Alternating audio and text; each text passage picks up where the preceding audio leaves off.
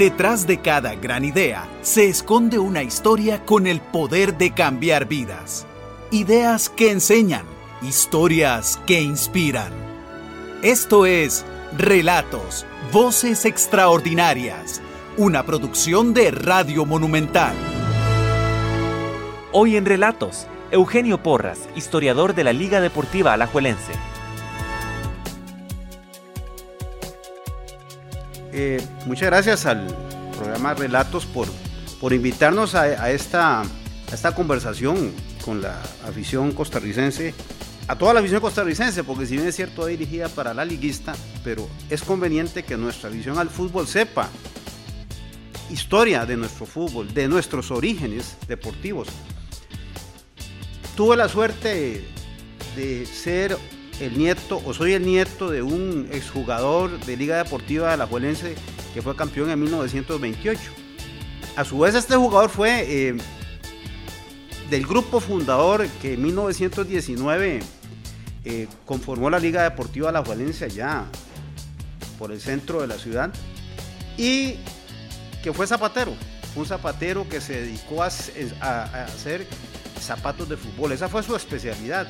Entonces, eh, ustedes podrán imaginarse cómo me tocó vivir en mis vacaciones escolares y aún colegiales, venir a la abuela a visitar la zapatería de mi abuelo y compartir con él y con quienes en algún momento, en aquel momento ellos eran los señores, yo era el chiquillo, ahora me toca a mí estar en esa posición. Em, y resulta que escuchaba todas las historias que habían pasado con don Paco Solé, con don Alejandro Morera, con don Salvador Soto, que llegaban a aquel taller a compartir con él.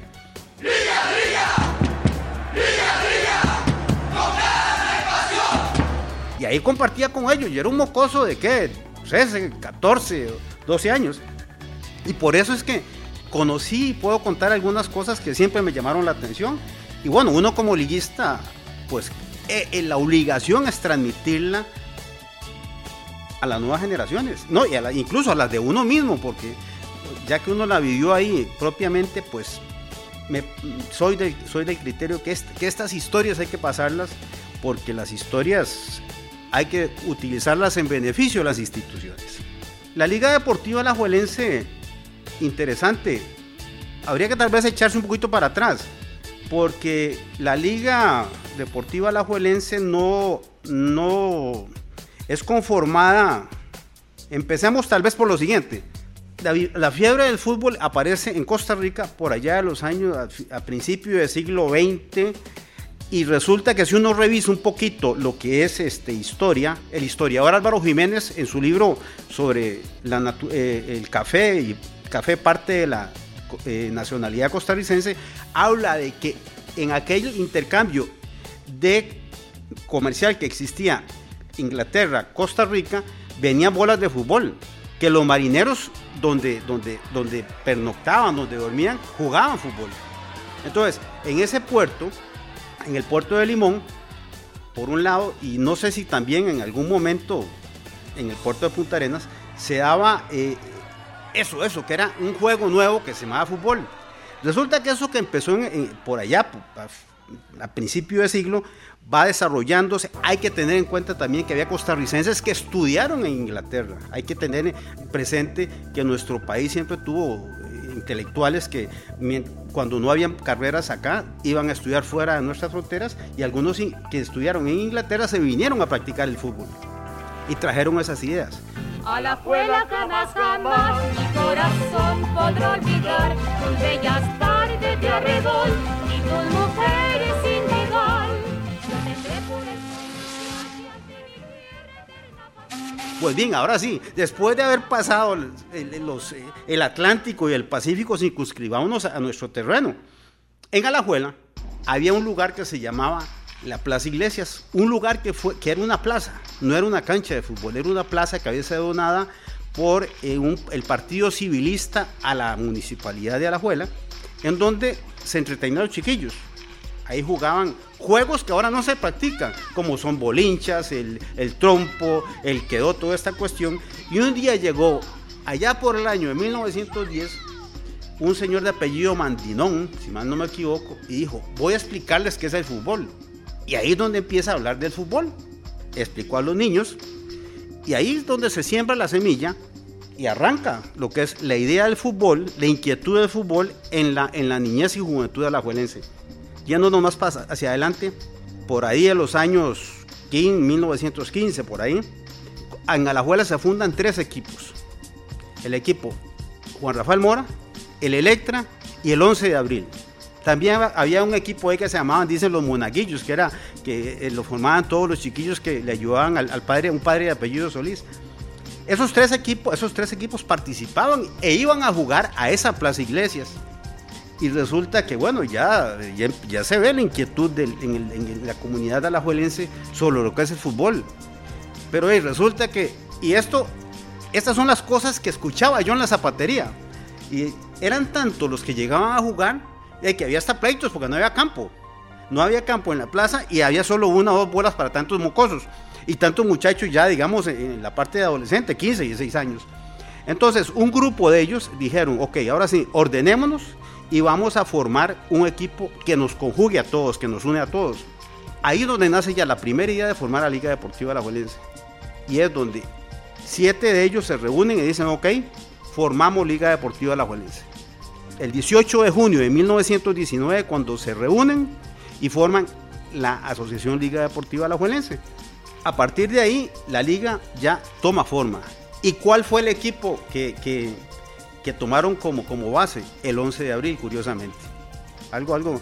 O sea que si uno empieza aquí a, a, reflexionar un poco, la liga ha estado y está totalmente relacionada con gestas históricas de nuestro país. 11 de abril, el 18 de junio de 1919, fechas para que las tengamos presentes en nuestros pensamientos, no como liguistas, como costarricenses. Por la patria se alistó Santa María, sin pensar en el dolor y sufrimiento. El estadio de la liga es una de las gestas donde se trasciende lo que es un equipo de fútbol.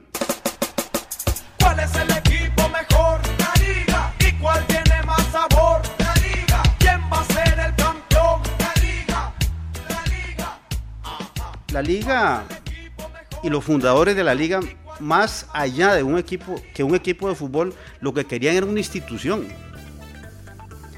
Y es acá donde en algunos momentos nosotros, eh, o yo personalmente he dicho que aquí se dice y se puede reafirmar aquello de que Fuenteovejuna, todos a una. La Liga Deportiva Alajuelense jugaba en lo que era la Plaza Iglesias. Sus grandes partidos los realizaban en el, en el, en el Estadio Nacional. Ustedes saben que eran curiosísimos porque se jugaba en el Estadio Nacional y entonces el equipo viajaba de, de Alajuela a San José y cuentan, cuentan que había un señor de, de apellido Jiménez, Mr. Jiménez, que era el que metía a los jugadores de la liga en los vagones, eh, en los baños de los vagones para que no pagaran. Porque los muchachos que iban a jugar a San José no tenían cómo pagar. Entonces se le llamó un benefactor. Incluso si, si, a, eh, si a veces eran muchos, el señor pagaba de su propio bolsillo para que los muchachos fueran en el tren del Atlántico hacia San José para que fueran a cumplir su compromiso y después se venían en el, en el tren del Pacífico en la tarde. Porque hay algo curioso, Alajuela en aquel momento, en aquel momento era la única ciudad, la capital de provincia que tenía tanto al, al, al tren del Atlántico como al tren del Pacífico. Algo curiosísimo. Bueno, desapareció. Bueno, ahí es cosas de ese tipo. Los partidos se desarrollaban en el Estadio Nacional. del encuentro también echaron hombros. Repetimos, vamos a pasar nuestros micrófonos a la parte baja para ver si es posible que Juanito realice su labor de entrevistas y comentarios. Adelante, Juanito Martín. Gracias, aquí Estadio Nacional. Esto es una locura. Chapuy es una jaula de canarios al lado del Estadio Nacional. Felicitan al árbitro.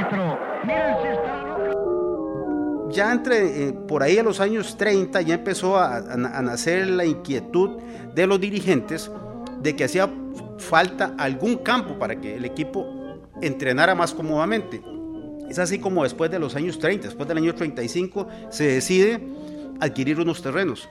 los terrenos se adquieren en lo que es el, donde está actu- actualmente el estadio Alejandro Morera, que no se llamaba Alejandro Morera, sino que era un espacio para entrenar y se compraron como a punto 88 la vara cuadrada o el metro cuadrado. Imagínense ustedes, radio escuchas y lo que, lo que puede, lo que, lo que costaba en aquel momento aquel terreno y el gran esfuerzo que se hizo ahí se, se- se desarrolla la primera, la, la primera adquisición.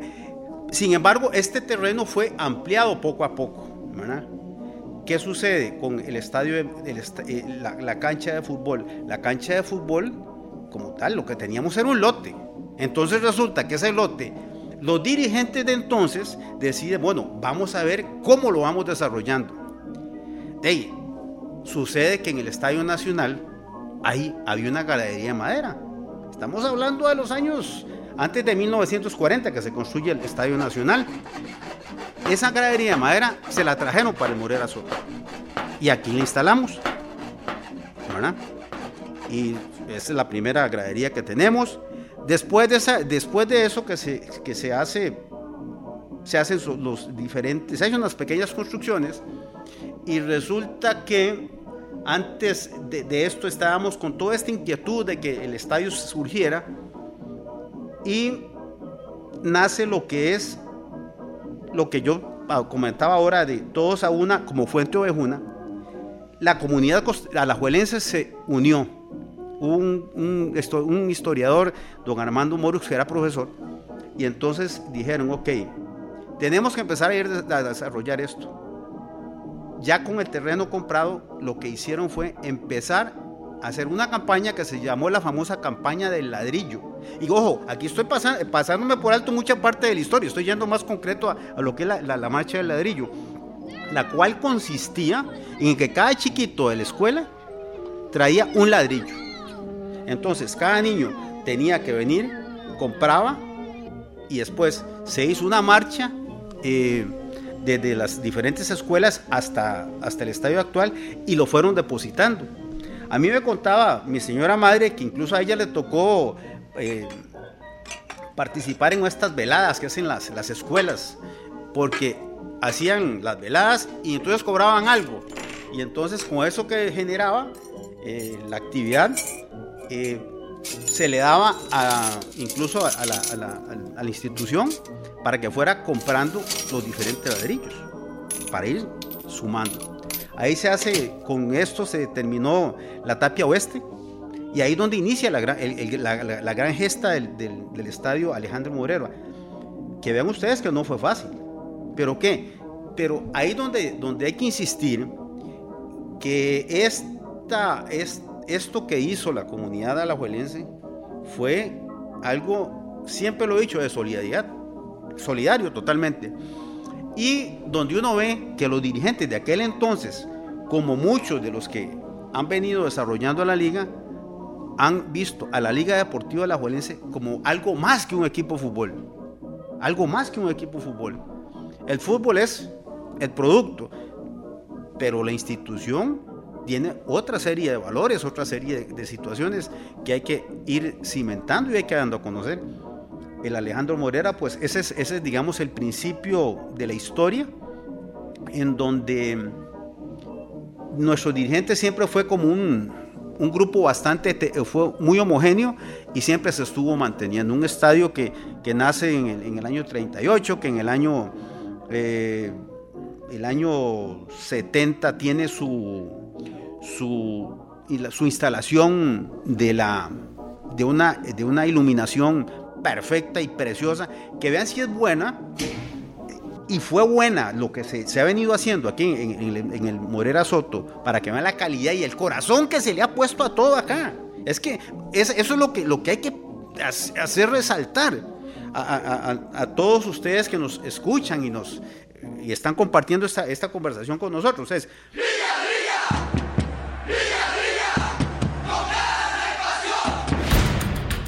ese, ese estadio fue de primera calidad. La, la primera iluminación de primera calidad. Duró 13 años. Estamos hablando del año 70. Y fue cambiada hasta 1983, imagínense.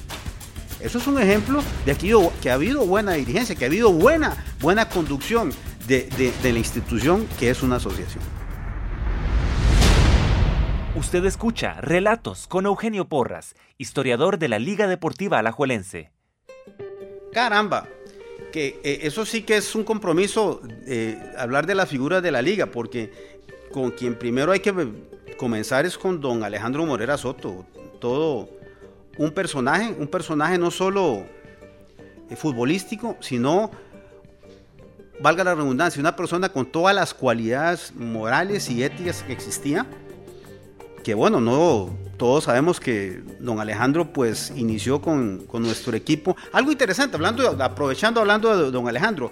Don Alejandro Morera viene y debuta con nosotros por ahí el año de 1925.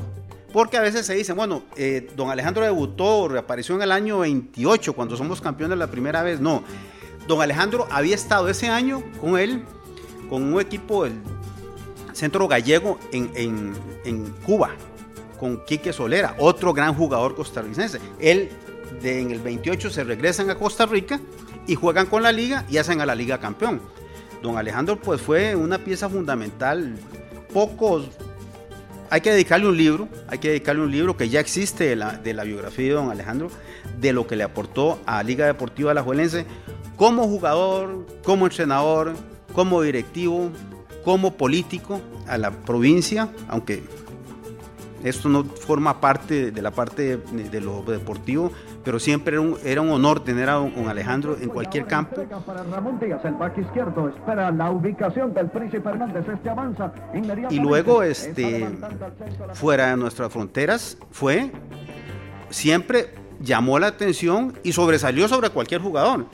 Tanto como cuando fuimos a la gira de 1931 a México, que dicho sea de paso, puedes verme poético. La primera gira que hace la liga, que es en 1931, es a México, donde la liga va, juega contra cuatro o cinco equipos. Y vea qué curioso, le ganamos, en el primer partido le ganamos, le jugamos contra el América de México, íbamos perdiendo 3 a 0. Después de viajar, después de viajar dentro del territorio mexicano casi dos días. Al día siguiente llegamos a Ciudad de México, nos hacen desfilar, jugamos y esa noche derrotamos a la América 4 a 3. Después de ir perdiendo 3 a 0. ¿ah? Y después de ahí arranca toda la historia con el América, contra el fútbol mexicano, ¿verdad? Y en esa, en esa gira ya no solo los americanos se fijaban el, fútbol americano en don Alejandro, sino que es ahí donde aparece el interés por don Alejandro para llevárselo para, para Europa. En 1936 o 35 la liga hace otra gira a Perú. Y otra vez, Alejandro Moreda cautiva el fútbol sudamericano. Es que donde jugaba él, él embrujaba, él tenía algo, algo particular, es que era algo fuera de serie. E incluso imagínense que le ofrecieron jugar con el Racing de Argentina. Incluso ya lo anunciaban como ficha argentina, del Racing argentino. Pero por un aspecto de mm, algunos papeles, ya el hombre estaba contratado y todo el asunto, no pudo darse la, contratación. Él tiene que vol- devolverse para Costa Rica y ahí es donde hace el famoso brinco a, a España, donde juega con el Hércules de Alicante, con el Español y con el Barcelona. Pasa lo que pasa, que fue la, la, o, la Gran Guerra Civil Española, don Alejandro salta a Francia. Y en Francia, llegando no más a la frontera, lo quieren fichar. Se lo quieren llevar un equipo francés. No preciso el nombre en este momento, pero don Alejandro, con, esa, con ese garbo, con esa, con caballerosidad, con ese respeto a sus principios que él, con los cuales había sido formado, dice, no puedo, porque yo estoy fichado con el Barcelona todavía. Imagínense, estando en media guerra civil lo- los españoles. ¿Y qué hizo? Él, parece que juega unos partidos amistosos, pero no ficha. Y se viene para el país. Y ahí es donde viene toda aquella famosa historia, que él trata de recuperar sus, sus, pertenencias y eh, cuando llegan y, le envían acá, pues llega un, un, llega el famoso baúl, un baúl donde él tenía algunas pesetas guardadas y llegó el baúl pero sin pesetas. Esto es parte, digamos, como futbolista, después termina en, él termina en los años Em, ¿Qué puede ser? En 1949, por ahí, al- alrededor de los 50, él se retira y pasa a ser parte de la estructura, digamos estructura, porque hay que, hay que, hay que ubicarse en el año 50. Don Alejandro Morera pasa a ser parte y sigue con su otro amor. Don Alejandro era un hombre de familia, pero doña Julita sabía que tenía una competencia, que era la liga, ¿verdad? Y entonces él sigue insertado en la liga como entrenador, como, como dirigente, como capitán, ayudándole y formando junto con a otro gran, con otro gran figura de, de la Liga Deportiva Alajuelense, como era su gran amigo don Salvador Soto, el Indio Buroy, a hacer figuras.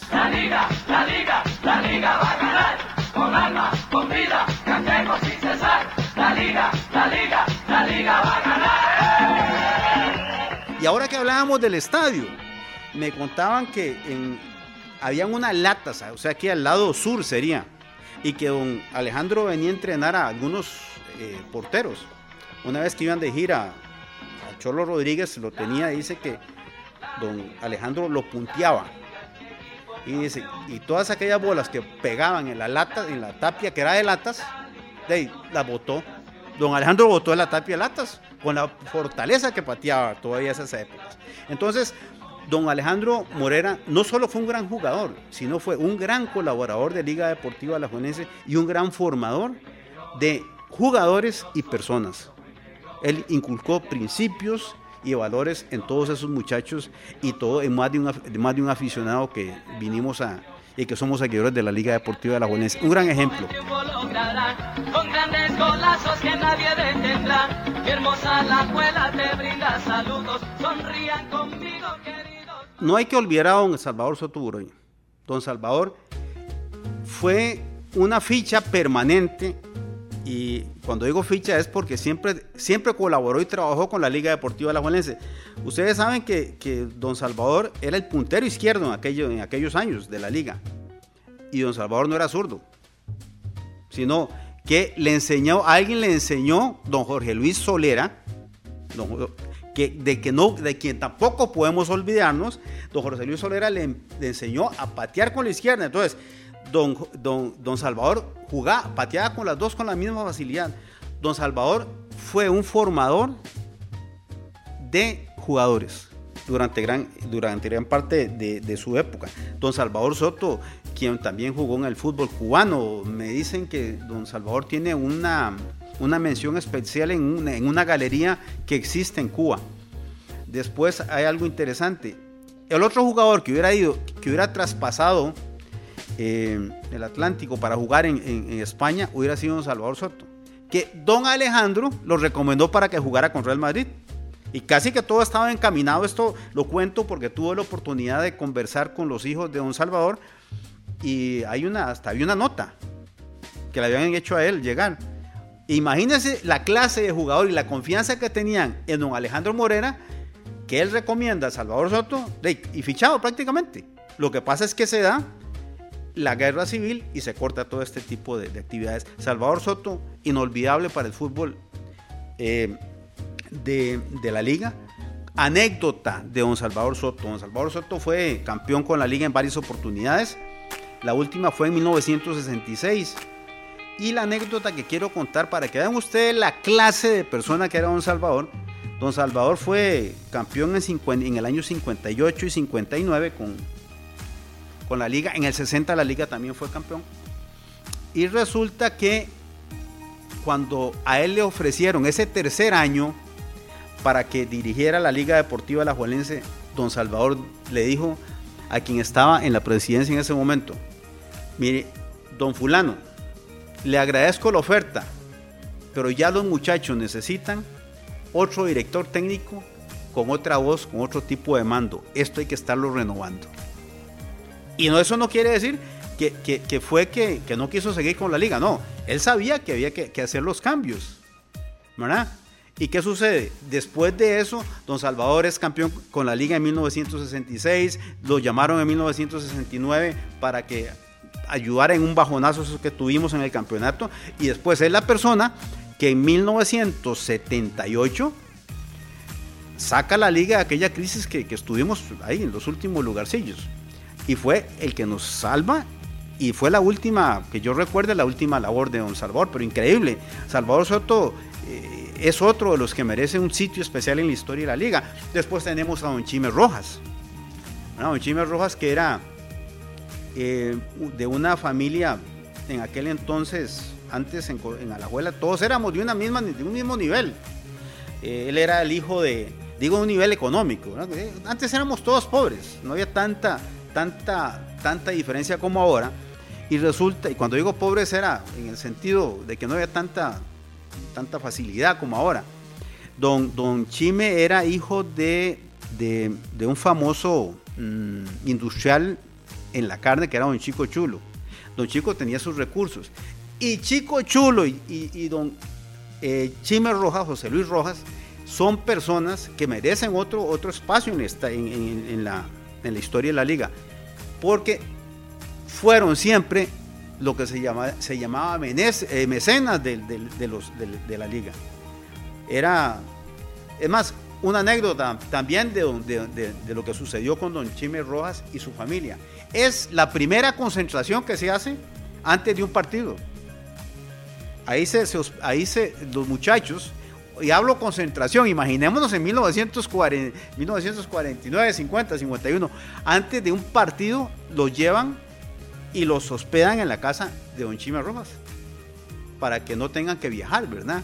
Imagínense que antes sabía que los, los viajes eran así. Ahora, lo, ahora te- en este mundo del siglo XXI lo que tenemos es exceso de, de vehículos en unas calles un poco malas. Antes, antes no había ni vehículos ni calles. Entonces tenía que viajar, de, ver cómo hacían para viajar de un lugar para otro. Entonces ahí ocurre la primera concentración, incluso está escrito en algún lado, de la Liga Deportiva Alajuelense. Chime Rojas es otro que hay que tener presente. Ahí podemos citar eh, eh, jugadores eh, hacia acá, no podemos saltar a, a Juan José Gámez Rivera, no podemos olvidar a Juan Ulloa Ramírez, estamos hablando de los años, hasta los años 60, don Carlos Alvarado. Mire, Juan José Gámez, caramba, ¿cómo, cómo ha costado? Y déjeme, déjeme eh, sentar mi protesta que, que estas personas que están dentro de la galería, del, del juzgado de la Galería de la Fama del deporte costarricense, valoren en estos momentos la figura de Juan José Gámez para introducirlo dentro de esa galería. Juan José Gámez es eh, uno de los últimos virtuosos del fútbol. Juan José Gámez Rivera, eh, porteño, nacido en, Punta Arenas. Eh, se crea, en- él tiene su, niñez en, Golfito, viene a San José, está con los salesianos, empieza a destacar en fútbol, lo fichan en, San José, creo que un equipo de Tibazo, Moravia, de ahí lo quiere don, don Eduardo Viso, quien fue, que en aquel momento era director técnico de, de Saprissa, se lo quiere llevar, Juan José Gámez le dice que no, que él es liguista, ¿verdad? Entonces, resulta que cuando, yo, cuando se, dieron cuenta, que se dieron cuenta que José era liguista, no lo dejaron entregar con ese equipo, ¿verdad? Entonces tuvo que seguir con el equipo de Tibazo Moravia y con el equipo del, Salesiano Don Bosco. Y ahí arranca una, una, una carrera muy bonita, porque se da una, una preselección a nivel nacional de muchachos nuevos y entonces la liga, la dirigencia de la liga, vuelve a ver a Juan José Gámez, quien lo jala. Y, y Juan José pasa a la liga en 1959 y nace una de las carreras más interesantes, ya que Juan José Gámez se convierte en el 59 en lo que llamó don José Luis el Rápido Ortiz, un locutor nacional que le puso la hormiguita manuda. Sin embargo, el balón llega para Alvarito Solano. Ahí está el talentoso mediocampista relevando con Oscar Ramírez. Esa es la pareja que el equipo rojinegro puede hacer funcionar. Y luego cuando le llegaba la pelota ya por la saga izquierda. Usted escucha Relatos con Eugenio Porras, historiador de la Liga Deportiva Alajuelense. Eh, Juan José Gámez es eh, una de las figuras trascendentales en la historia de la liga y del fútbol nacional. Es que hasta ahorita, eh, quienes hemos mencionado, todas han sido figuras liguistas, pero no, que han repercutido lo importante es en el fútbol nacional. Eso es, eso es lo importante y lo grande de esto. Juan José, después de eso, juega con la liga hasta 1974, es campeón en el eh, 60, 66, 70, 71 y se, y se retira en el año 74 para ser técnico de la Liga Deportiva La por cierto. Hizo dos campeonatos muy buenos y posteriormente él sigue con su carrera de entrenador y llega a Pérez Celedón. En Pérez Celedón, pues se dedicó a formar muchachos, ¿verdad? Y esa era la cualidad que tenía Juan José. Eh, corto tiempo, es que hay que aprovechar rapidito y contar rápido lo, de Juan José Gámez. Juan José Gámez, eh, un jugador que, otra anécdota.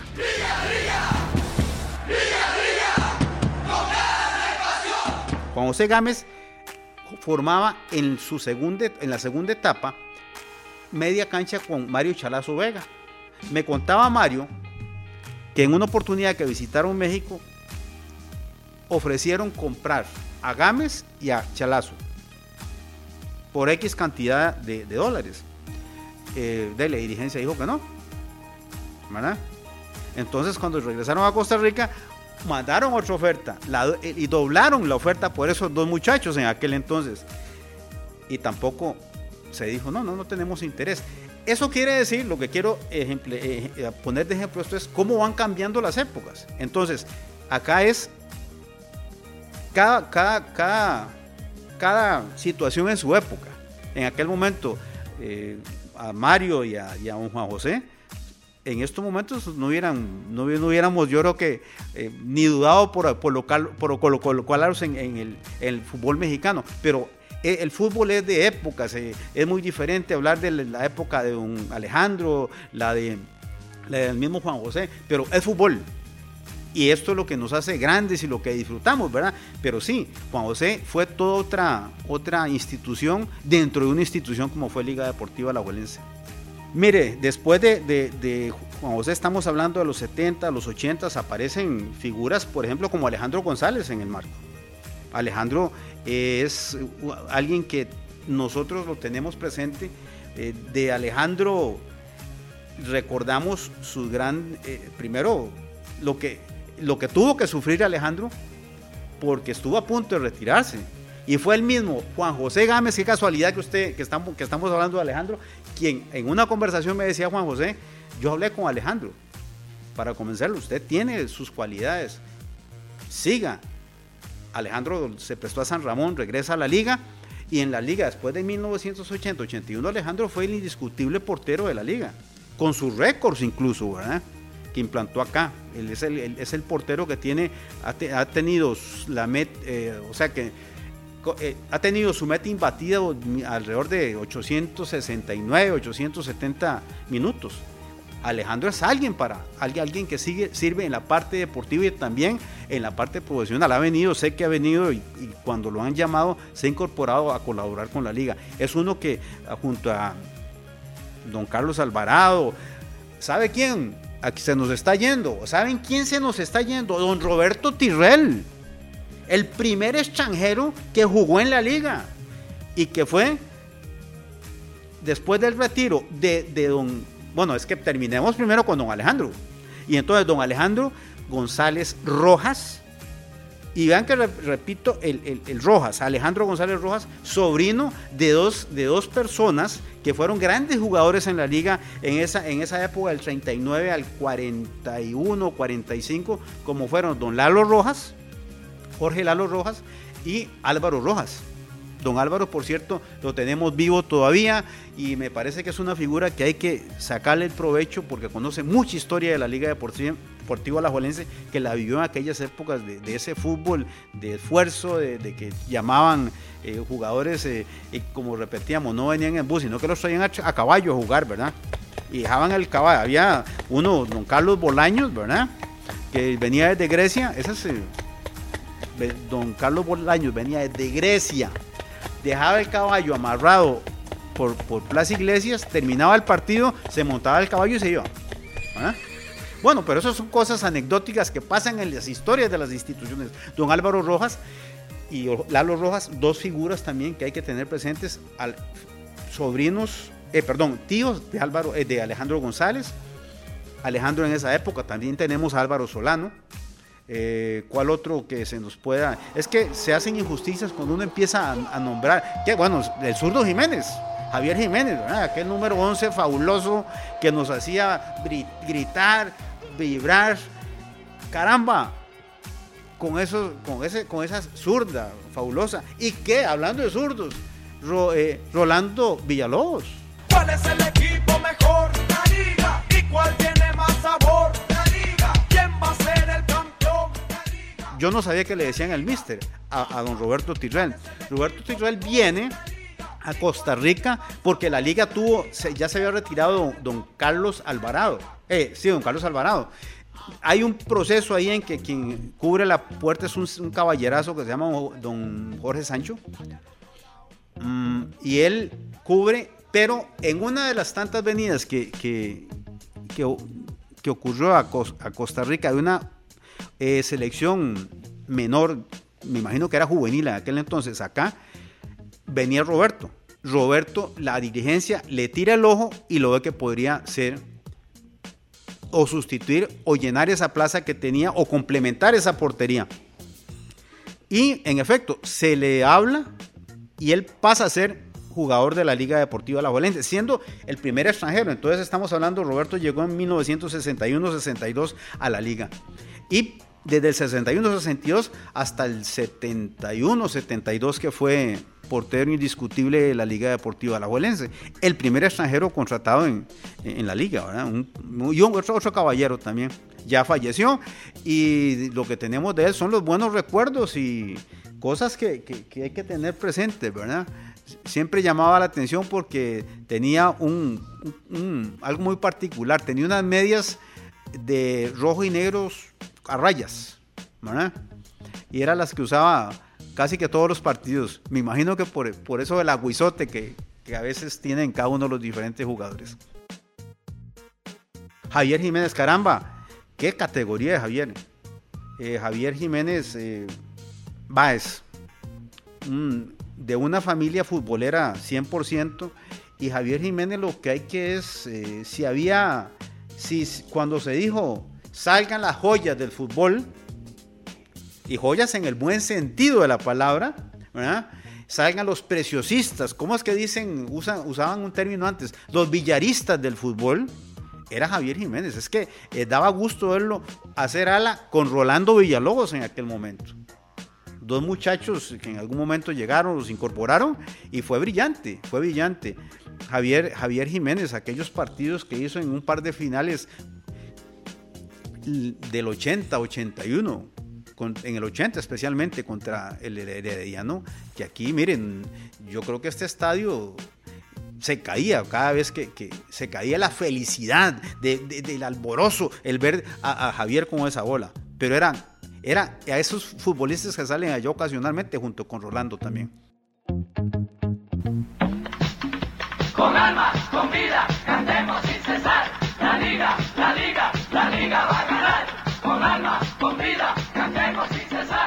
Hay algo muy interesante, es nosotros tenemos una gran, una gran crisis, y hay que decirlo crisis eh, porque estuvimos a punto de descender.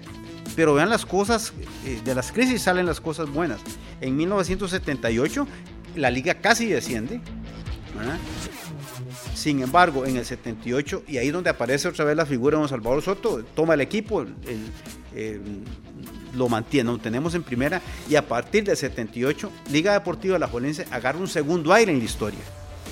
Es cuando eh, llegan los checos. La liga, y es que hay que tener presente algo, la Liga Deportiva La Jolense es el equipo que le ha tocado hacer los grandes cambios históricos en el fútbol.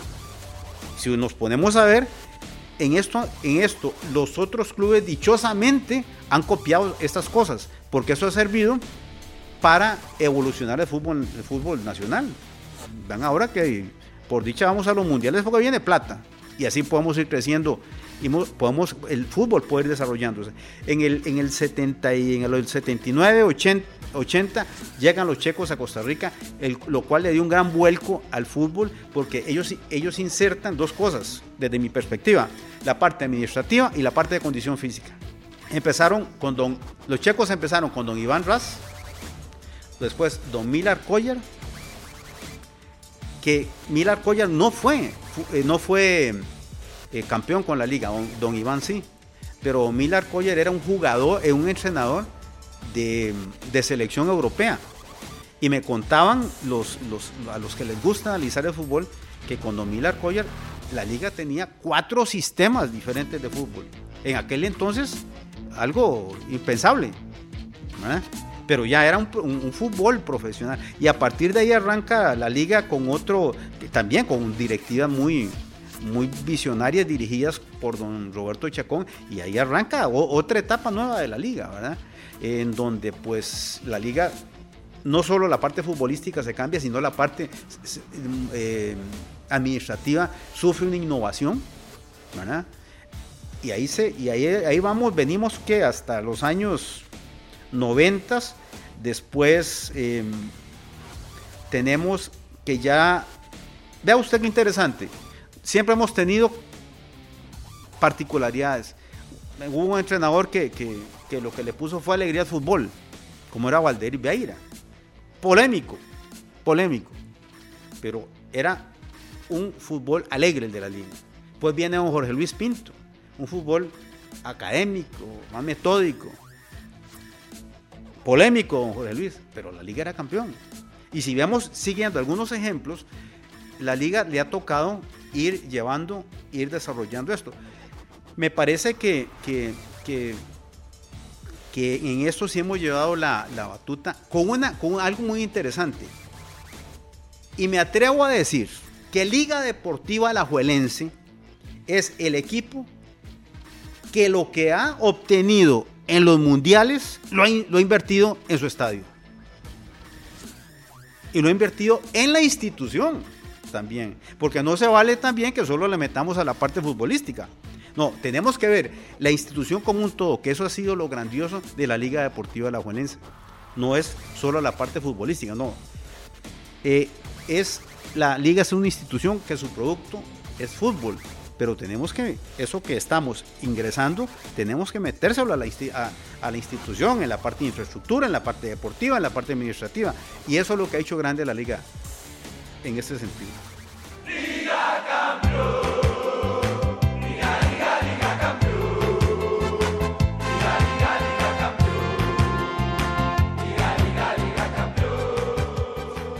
Como diría Mario Gomar, una afición con distinción es la de la Liga Deportiva Alajuelense. El, aquí es, eh, eh, yo hablo como liguista, entonces tal vez no puedo hablar muy, no puedo ser muy objetivo, pero trato de serlo. La liga, pues, ¿qué es lo que sucede? Si lo vamos comparando a través de la historia, la liga ha sido, la afición de la Liga Deportiva Alajuelense ha sido la más fiel. Nosotros hemos tenido diferentes estados de éxito, algunas veces no nos va tan bien, a veces estamos ahí peligrando, pero la afición pre- siempre ha estado con, con- el equipo. Ahora, hay algo muy interesante, el- el- la afición de la liga es crítica, pero a lo interno. Es crítica a interno. Sí es muy fiel con la institución y como le- con el equipo como tal. Claro, a veces hay quienes se salen de- de- del, del canasto.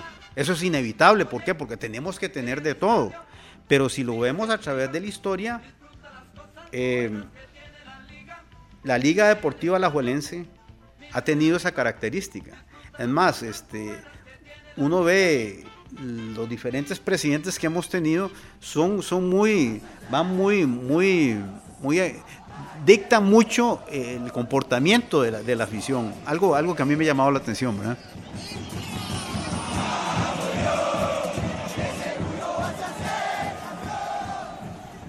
La Liga Deportiva Alajuelense le, le correspondió hacer una vuelta al mundo, allá por los años 60.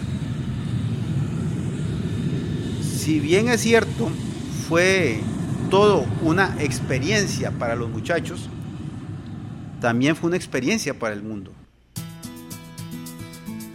La liga llevó ese espíritu de lo que era el costarricense para que fuera conocido en algunos países fuera de nuestra América.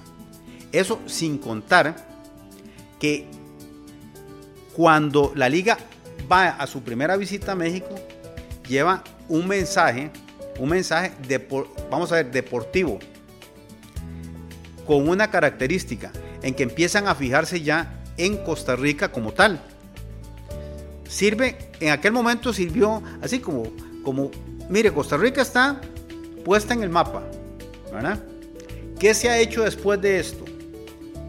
El fútbol nos ha servido y la liga ha servido para poner a Costa Rica en lo que es, al menos que se sepa que existe un país con diferentes condiciones, no solo futbolísticas, sino un país que tiene buen, buen sitio para hacer turismo, cultura o lugares donde se puede estudiar, universidades, uno de los, de los países que eh, ricos en, sitios donde, donde, la, donde quien quiera estudiar pueda venir.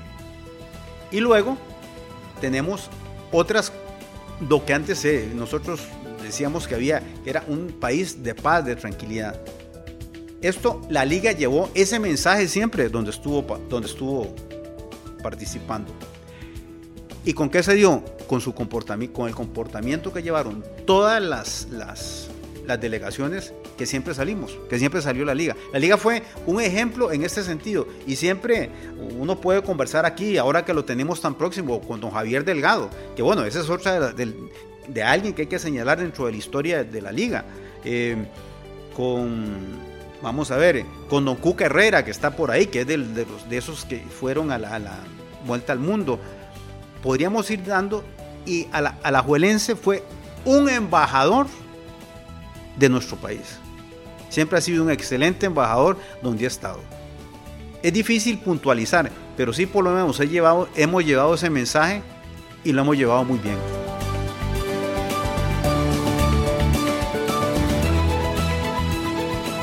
No podemos olvidar figuras, por ejemplo, el caso de, ya hablemos del 95 para acá, figuras como Froilán Ledesma, como Alexis Rojas, como Mm, vamos a ver, eh, Ricardo González, Paul Mayorga, un excelente entrenador de porteros. eh, tenemos, eh, y, vean que lo que hacemos es nombrar algunos, citar los nombres, pero no todavía guardemos un poco de pólvora para en algún futuro ya a ir conversando sobre ellos. Tenemos también eh, que Juan Carlos Arguedas, Wilmer López, que dicho sea de paso, según lo que tenía por aquí, es el jugador que tiene más eh, partidos jugados con la Liga Deportiva Alajuelense. Dicen que son 478 partidos, ¿verdad? Después, para acá, que aquí tenemos, no podemos olvidar a Mauricio Montero también, ¿verdad? Eh, ¿Quién no va a quitarse el sombrero, por favor? Con Cristian Oviedo, con Luis Marín, con, eh, vamos a ver, eh, Ricardo González también. Liguistas, liguistas de acá, ¿verdad? Entonces, podemos citar ahí. Pero son, mire, y yo creo que en esto sería muy interesante ir haciendo un, a- aumentar a las 100 figuras que se pusieron en el último libro que escribió don Justo, eh, don Justo Pastor, eh, otras 100 más. Y eso, eh, eso debemos irlo actualizando en la liga, porque esto es muy rápido, esto es muy del día a día, ¿verdad? Ahora, tal vez como para concluir, una de las cosas que, hablábamos ahora sobre la afición, a mí me parece que una de las, vamos a ver, acciones como la marcha, vamos a ver, es diferente. Lo que hicieron estos siete fundadores de la liga, que fue unir, unir al Electra, al Juan Santamaría, al, al- Juan Rafael Mora, al, al- al- al 11 de abril, para hacer solo un grupo, solidaridad. Lo que hicieron estas escuelitas por, por en, to- en, toda, en- toda la ciudad, de que fue, mire, unir para traer ladrillos y hacer el, el- el- el- estadio, unión de grupo, idiosincrasia. Lo que se ha hecho de ir poco a poco jalando e ir aglutinando a la afición Eso es una idiosincrasia muy, idiosincrasia muy propia de la afición liguista. Eso es que nosotros nos sentimos dueños de esto. Y somos dueños. La liga no se ha desteñido. La liga no ha cambiado de colores. Hemos tenido situaciones gravísimas y las vamos a tener. Así es la vida, altos y bajos. Pero hay que tener presente y consciente de que nosotros no somos un equipo de fútbol. Vamos más allá que un equipo de fútbol. Hay un sentimiento, hay un corazón, hay, hay un sentido de pertenencia porque todo eso viene unido dentro de la historia. ¿verdad? Y entonces, como dice, como para cerrar, vamos a, voy a, si ustedes me dejan, ¿verdad? Don Gilberto Castro, el brujo, creó nuestro himno. Y entonces dice así, a la juela, liga, liga. En la cultura del fútbol siempre reinarán tus colores, rojo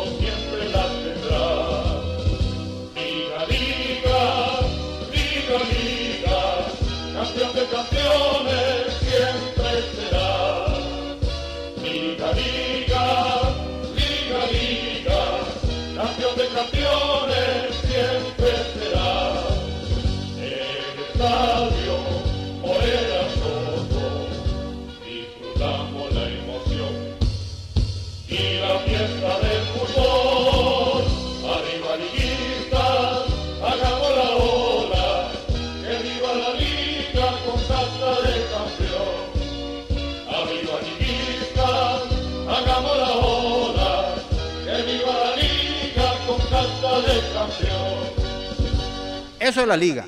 Unión, fuerza, pasión.